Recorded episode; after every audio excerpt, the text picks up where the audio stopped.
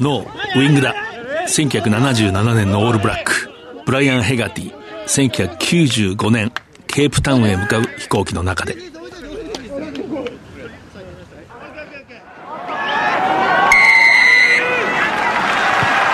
藤島大の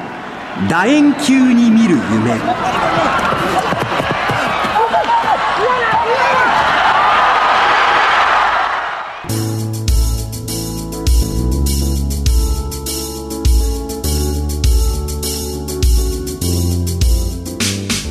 こんにちはスポーツライターの藤島大です。第一月曜の午後6時15分からラグビー情報をお届けしています。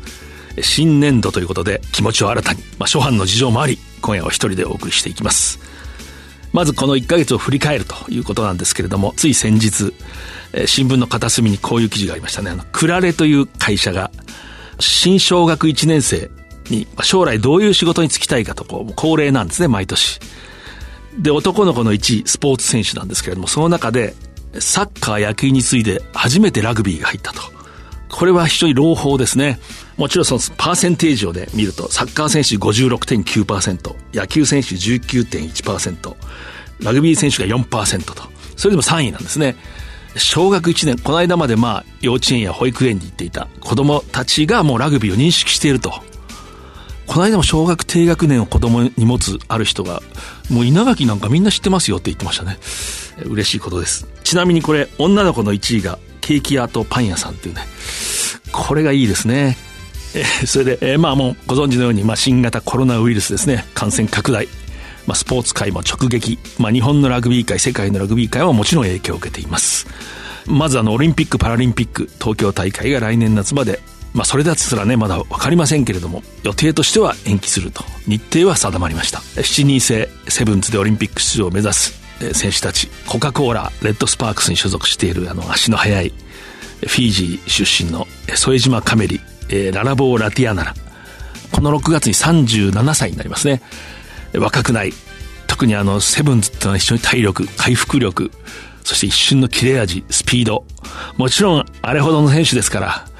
しっかり調整するでしょうけれどもね、ちょっとこう年の人の1年っていうのは長いんだろうなってこう想像しましたね。もちろんあの福岡県機。本来今年のセブンズオリンピックにもし出られたら、で、その後のトップリーグを終えると、まあ現役一戦級の選手生活を終えると。医学部の受験を目指すと話していた福岡県機。まあ今後どうするか気になりますね。またスーパーラグビー、サンウルブズ最後のシーズン。非常にいろんな意味でこう注目されていたし、何かいいこと、感動的なことが起こるんではないかと私も思っていたんですけれども、スーパーラグビーのま主管する統括組織が3月14日に今シーズンの中断を発表して、まあ4月注文もないということですね、今のところ。で、今一時解散の状態です。これもちょっとまあ、本当にファンとした秩父宮で見たかったですね。それからトップリーグ、今季第11節以降全試合、それから5月23日から予定されていた日本選手権ともに中止となっています。女子もね、7人制国内サーキット、太陽生命ウィメンズセブンズシリーズ、これも楽しみにしているファンたくさんいるんですけれども、5月の東京大会、静岡大会の中止はもう決まっています。最後にまあ、昨年のワールドカップ日本大会組織委員会、少し前の話ですけども、3月10日に東京都内で実質的なこう黒字ですね、大会の68億円になったと報告をしました。競技発展に向けた、まあ、支出に組み入れられるということです。藤島大の楕円球に見る夢。この番組は、ラグビー女子日本代表を応援する西南商事の提供でお送りします。今ここから始まってゆくつながってゆく最初は日の当たらない存在だった。だけど今や世界が舞台となった。一人じゃないあなたと輝き桜リサイクルモアウィーキャン。西南商事はラグビー女子日本代表を応援しています。えー、藤島大です。本日は一人でお送りしております。コロナウイルスと日々、刻々と状況は変わっているので簡単にこう話すのは難しいですけれども、まあラグビーがひとまずなくなりましたね。なくなって最初に感じたことが、まあちょっとラグビー離れるんですけれども、これはまあ友川和樹という恐ろしい歌手、にして、絵描きにして、競輪愛好者にして、詩人という、まあ、人がいるんですけれども、俳優でもありますね。この人のこう、まあ、ドキュメンタリー映画、新しいのができて、どこへ出しても恥ずかしい人っていう、まあ、ドキュメンタリー映画見て、まあ、その関連でこう、少しこう、インターネットで、私昔インタビューしたことあるんですね。あの、元、野城工業のバスケットボール部の、敏腕マネージャーにして、後に野城一中の恐るべきコーチだったという経歴を持った人なんですけれども、えー、そしたらまあ、あるインタビューでその友川和樹という人が、八木重吉というまあ詩人ですね、1920年代にも亡くなった、20代で亡くなった人ですけれども、生涯に一冊の詩集を残した。で、その人の言葉だと言って、こう言ったんですね。こういうことを友川和樹が話したんです。八木重吉がこう話していたと。え、見えるものは他人のもの。見えないものこそが俺たちのものなんだ。私の詩集を調べたんですけど、詩の中にこの言葉私は見つけられなかったんですけれども、どっかで話していたのかもしれません。まあ、いずれにしても友川和樹が口にした言葉。これがなんかね、非常にこう、ラグビーがなくなると、この言葉がスッと浮かんでくるんですね。つまり今見えないとラグビーが。しかし私の中に見えるラグビーがあると。それはまあ過去の記憶だったり、まあ想像するものであったり、何かかつて本で読んだ一節であったり、やはりこう今目に見えないものが私のラグビーなんだなとこう思ったと。ちょっと抽象的で申し訳ありませんけれども、なんか非常にそういうことを感じますね。で、こう、感染症ってことで私、まあ、週刊現代という雑誌に毎週ラグビー選手のことをまあ連載をしてるんですけれども、まあ試合もなくなる。試合上で選手にこう接触することもできなくなる。ので、まあどうしようかなと思った時に、あ、感染症っていうと思い出す人がいたなと思って、まあ大昔のワイルランドの名スタンドオフですね。ジャック・カイルという人なんですけれども、第二次世界大戦のすぐ後ぐらいにアイルランドが一度時代を築く。その時のまあ本当にこう、俊敏にして体は小さいんだけど強靭で賢いスタンドオフ。まあ歴史的人物なんですけどね。この人がね、面白い人で、ちょっともう細かいんで今手元の資料をこう見ますけれども。まあ引退をすると。で、この人はお医者さんだったんです、仕事が。で、引退をして、ちょっとこうアジア、インドネシアに渡ったり、その後帰国したり、北アイルランドなんですけれども。で、1966年ですね。医療雑誌の求人広告に応じてアフリカ大陸の、まあ、ザンビアという国に渡るんですね。で、そこでもう34年、2000年に、アイルランドに帰国するまで、北アイルランドに帰国するまで、ずっとそこでこう、医療に従事すると。で、500ぐらいベッドがあるところの唯一のこう手術をできる医者だったということもあったり、この人、娘さんが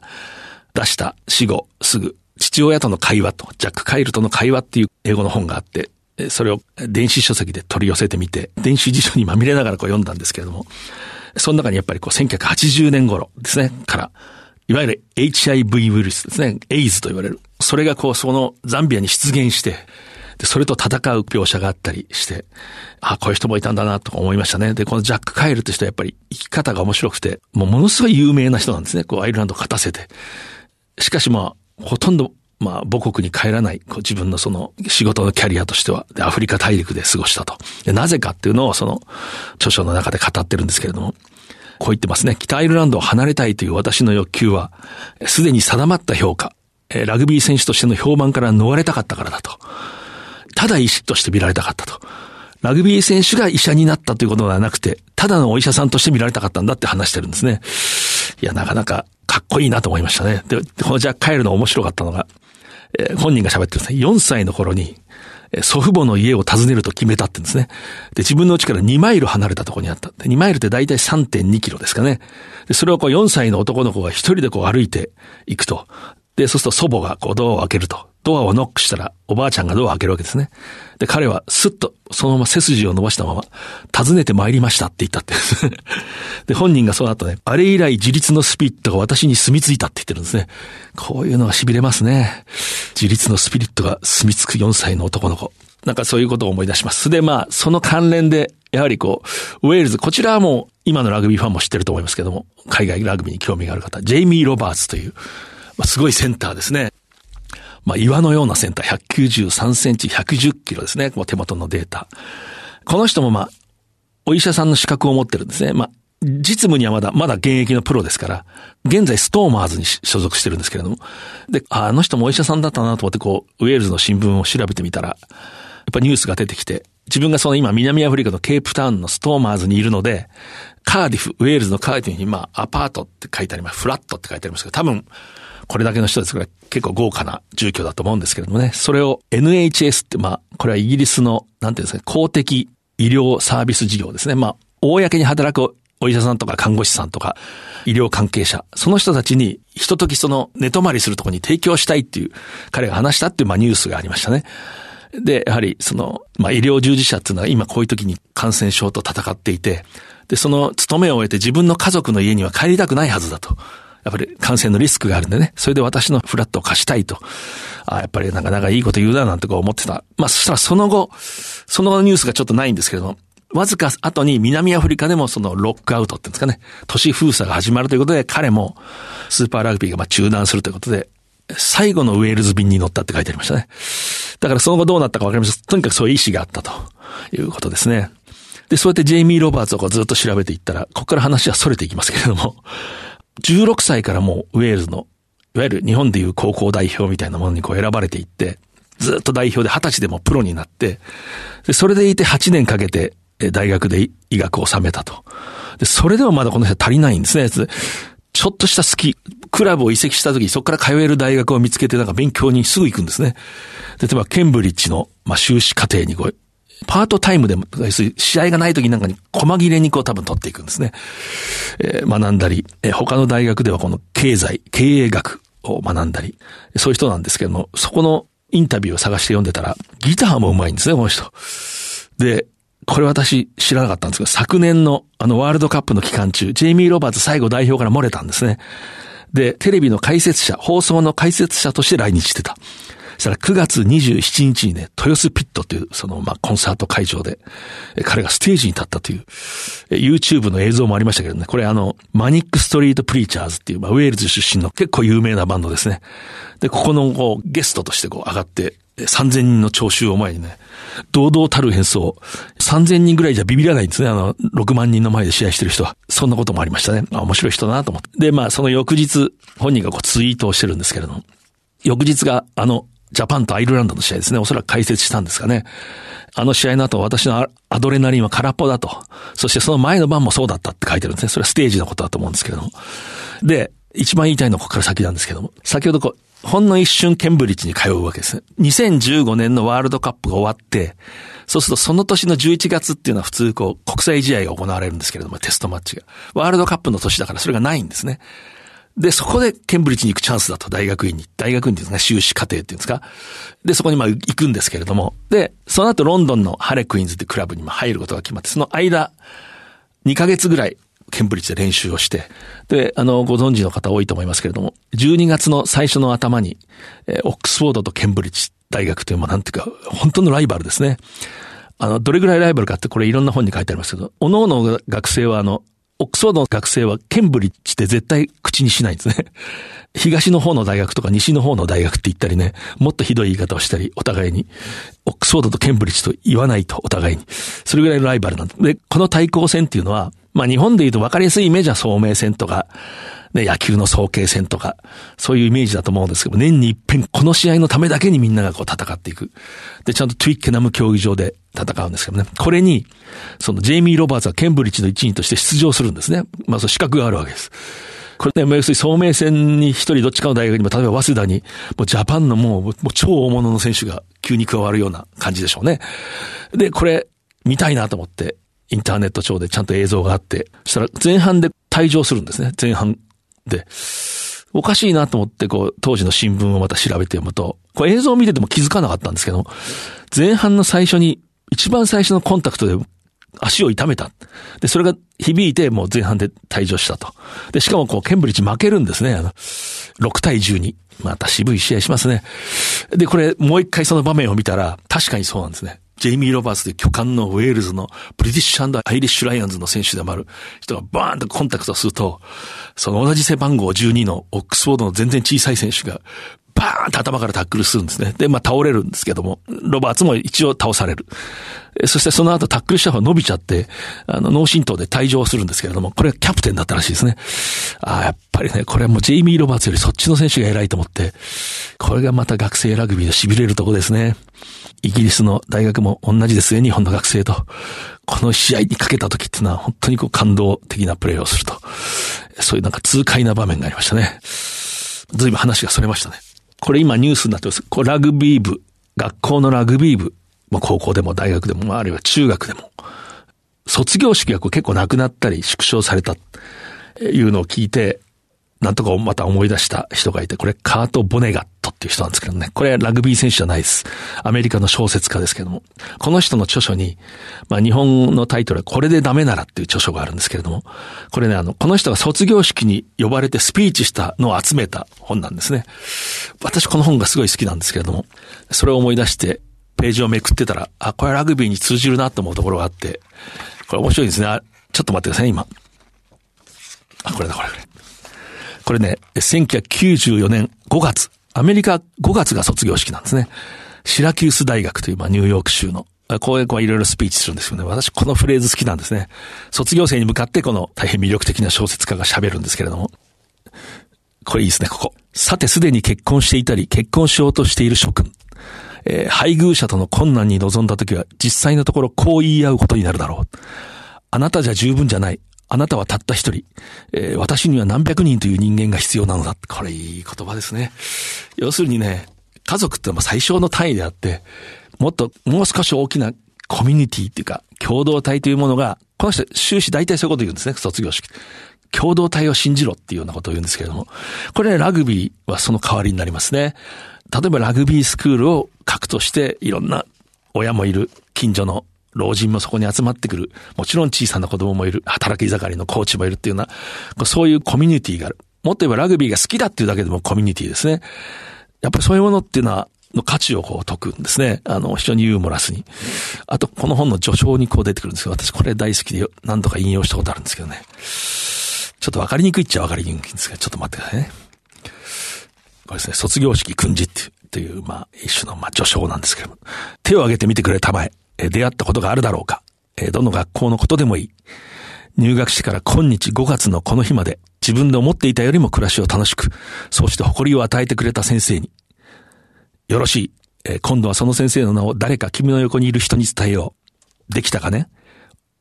おめでとう。気をつけて家に帰りたまえ。いいですね、これ。もう一つ同じこと喋ってんだな、どっかで。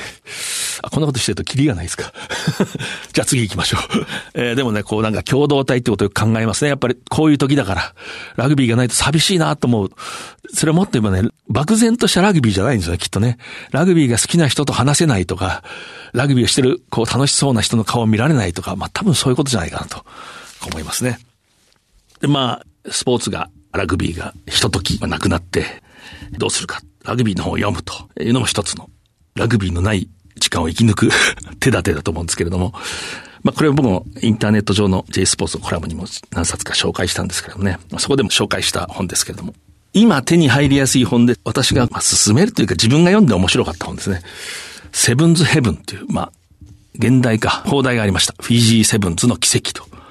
奇跡で、ミラクルの方ですね。意味としては。これ、辰巳出版というところがね、ベン・ライアンというイングランド人のセブンズの名コーチですね。ちょっとこう、風変わりな。この人があの、フィジーに行ってね、その、リオデジャネイロオリンピックで金メダルを、同国史上、スポーツ史上初の金メダルを見事に、なんて授けるというか、導くというかね、そこに。その人の、まあ、フィジーでの、まあ、体験記ですね。ラグビーに限らずと言いたいんですけど、こう、指導者必読の書と私は思いましたね。まあ、私は読み物としても本当に面白かった。ただこれがラグビーが詳しくない人が面白いのかっていうところは自分が詳しいんでもわからないんですけれども、内容を紹介してるともうキリがないんですけど、とにかくイングランド人がフィジーに本当に暮らして、スポットで教えに行くんじゃなくて、そこにべったりと暮らして、そこの文化にまあ驚いたり、邪魔されたり、励まされたりしながら、チームを強化していくと。そういう人の本を読まなきゃわからないことはたくさんありました。我々はフィジーって言うとただフィジーなんですけども、やっぱりこう離島の諸島なんですね。フィジーでたくさん島があって。小さな田舎の島の選手と、首都のあるスバの、あそこの、やっぱり違うんですね。そういうこと分かってないといい指導ができないと。書き出しをちょっと私なりにこう、ダイジェストすると、2013年の夏の終わり、41歳、ラグビーコーチとして順調な人生、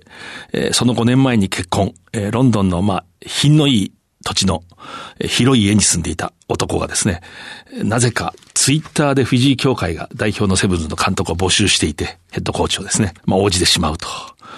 まあそれが金メダルへと結びついていくわけですけれども、リオデジャネイロ五輪の金メダルへと。まあいわば文化の衝突があって、一言で言ってしまえば人間っていうのは違うから同じなんだという普遍にまあたどり着いていくわけですけれども、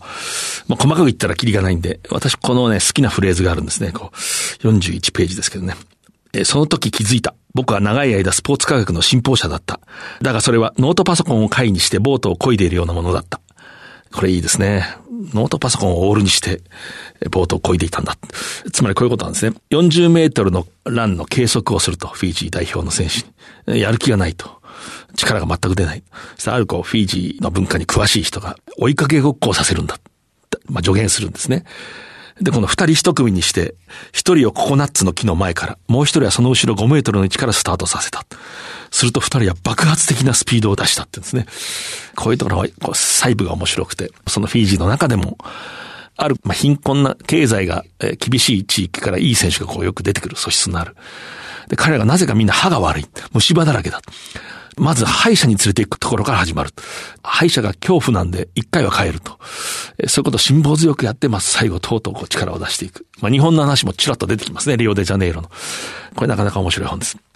えー、この人はチームが優勝した時、こうトロフィーみんな選手がわーってこうはしゃいでる時に、そこに収まりたくない。ということをこう最後の方に書いてる。このフレーズも私大好きなんですけどね。えー、なぜなら、えー、集合写真が台無しになるっていうんですね。こういう性格のコーチはいいと思いますね。で、プロだから、金銭を無視するわけではないけれども、金銭に執着しない。もっとこう、ただ、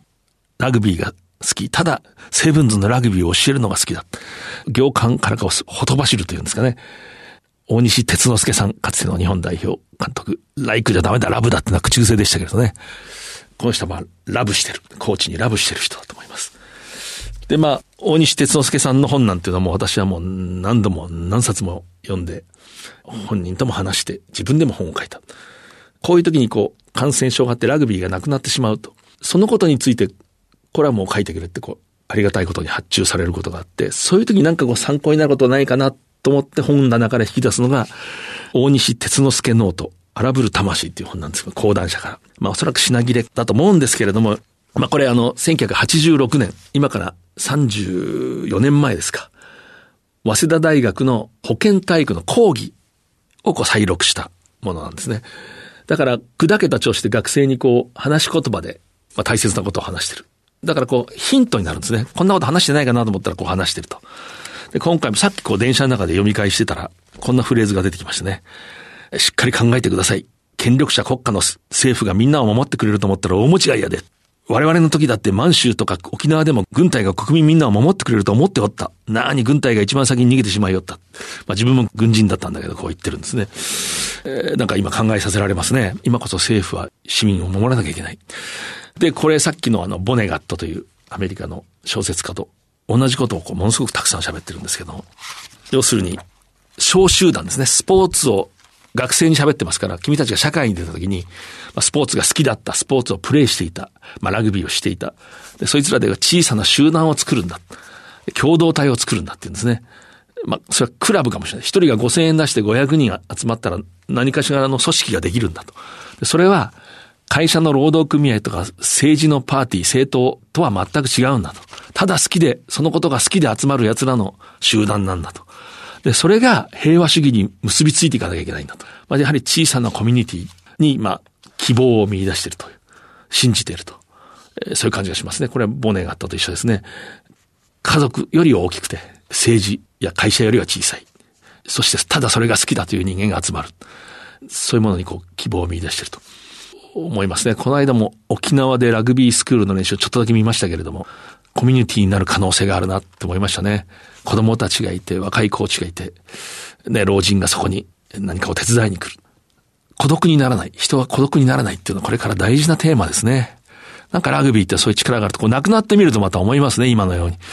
まあ、中断や延期になると。えー、そういうことを感じます。で、まあ本、この度、まあ自分の本のこと言うのは、もう少し若い時は潔癖に避けてたんですけど、だんだんそういうことを言うと出版社の人にも悪いという分別が出てきて、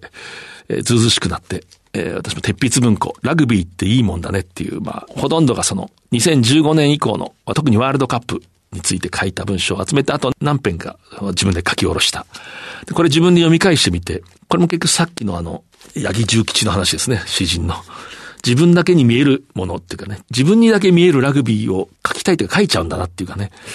自分で確認しましたね。自分だけに見えるものが、やっぱり自分のものなんだっていうかね、当たり前ですけれど。それはまあみんなが見てるもんでもあるんでしょうけれども。で、これあの表紙が石橋幸太郎。この番組でもよく床の間っていうバンドの曲をかけますけれども、あのギタリスト、国立高校、多摩美術大学の勇敢にして繊細なフォワード、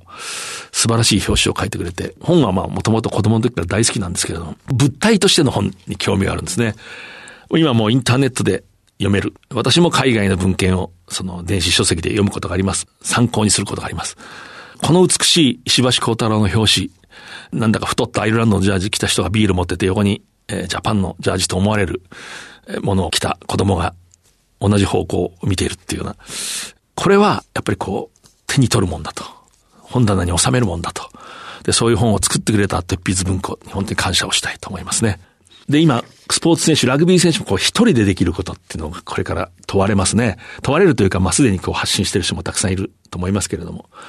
まあ、結局その一人で発信したものってのは強いし、チームスポーツだから一人なんですよね。そう思います。で、まあ、ラグビーが延期される、まあ、中止される。延期と中止はまた違うと思いますけれども、まあ、一番わかりやすいのはオリンピック、パラリンピック。で、オリンピック、セブンズのラグビーがあると。パラリンピックも車椅子ラグビーがありますね。で、延期した時の、まあ、アスリート、選手っていうのは難しいだろうなって、まあ、想像しますよね。4年に一遍の大会なので、まあ、マラソンみたいな競技はわかりやすいですけれども、ここに必ず合わせてると。それがずれると。これ一体どうなるんだろうと。私も考えます。で、先言ったようなこうベテランのね、選手はどうなるんだろうかと思いますけれども、あの女子バレーボールのね、荒木エリカ、8月で36歳ですね。一度一線を退いて結婚をして出産もして、どうしても必要だとして、もう戻ってきたと。こういう人もこう調整、まあこういうベテランの人はきちっとやると思いますけれども、さっきのあの、添島亀井同様、まあ気にはなりますね。で、この人のお父さんっていうのは、早稲田大学のラグビー部員でしたね。私の2学年上の。やっぱり背が高くて、心が優しい人でね、それは本当にそれぞれのやり方をみんな持ってるでしょうし、またこう今非常に気づくのは、まあラグビー選手もそうだし、世界中のアスリートっていうのはやっぱりこう自分の力で動かせないことは、今こう悩まないっていうのは大体こう一流アスリートのいわば鉄則というんですかね。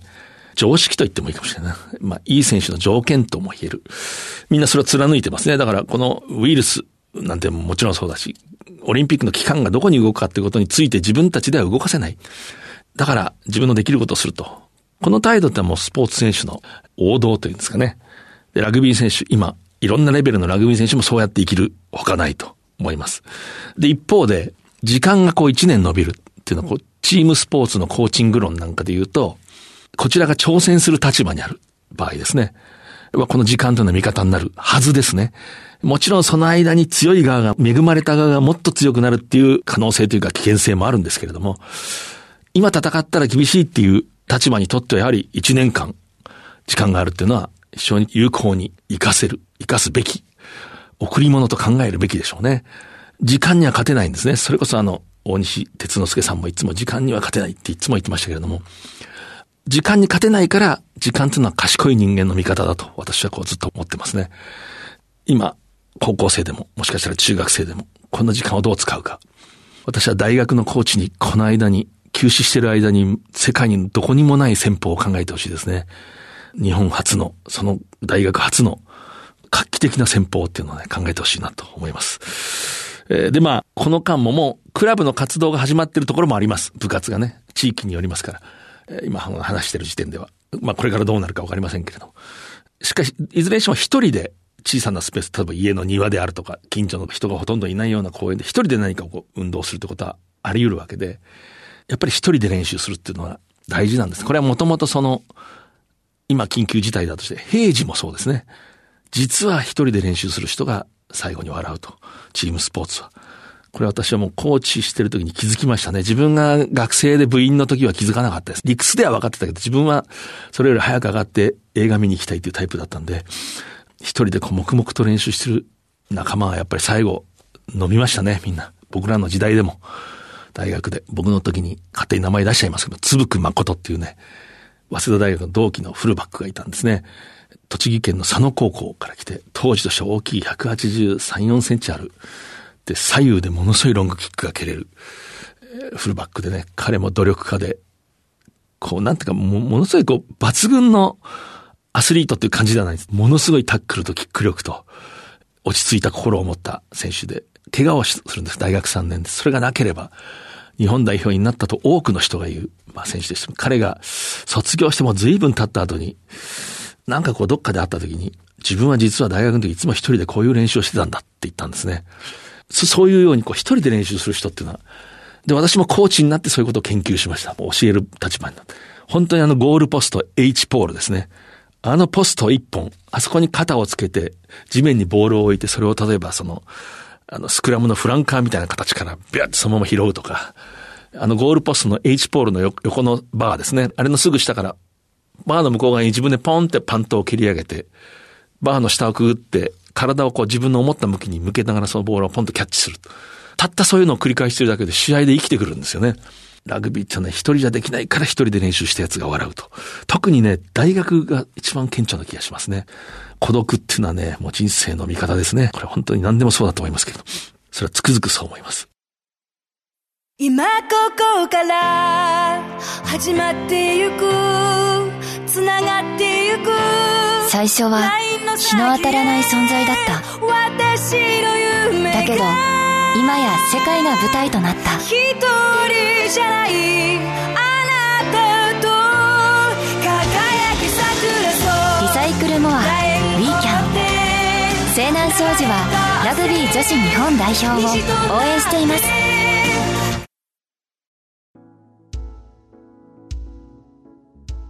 のウィングだ。1977年のオールブラック。この言葉はこう今、まあ、ラグビーがひととき消えて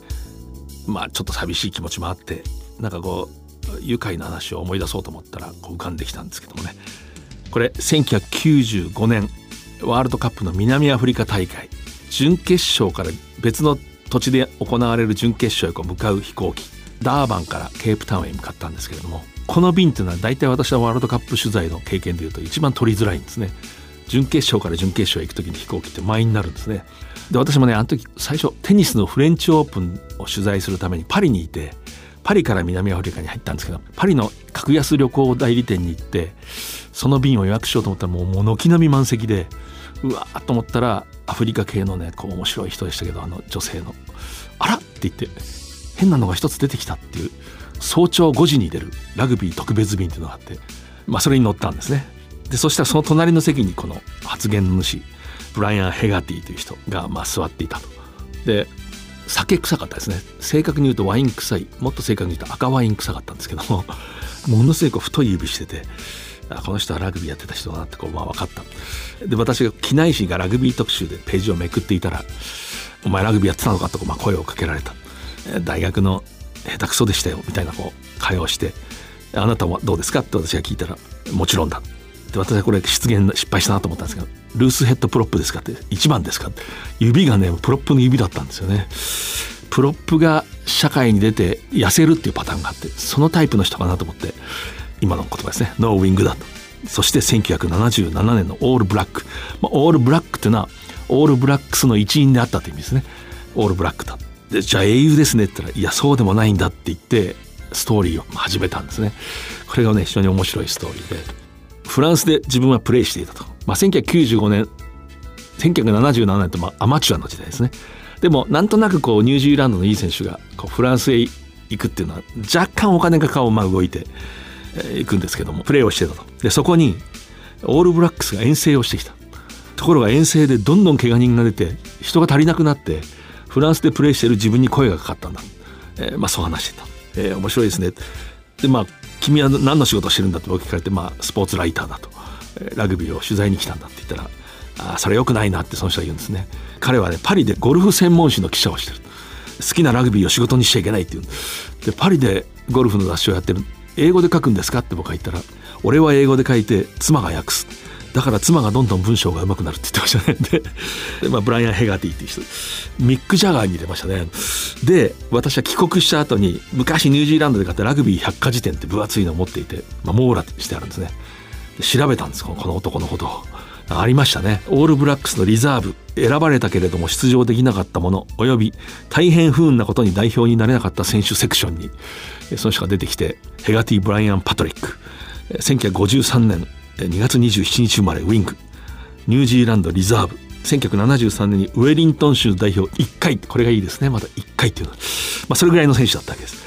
えその後英国及びフランスのクラブでプレー。ビアリッツに所属していた77年。フランス遠征中のオールブラックスのベバン・ウィルソンとブライアン・ウィリアムズが相次いで負傷。ヘガティはツアーの最後の6日間に合流。2試合のリザーブを務めた、まあ、出番はなかったんですね。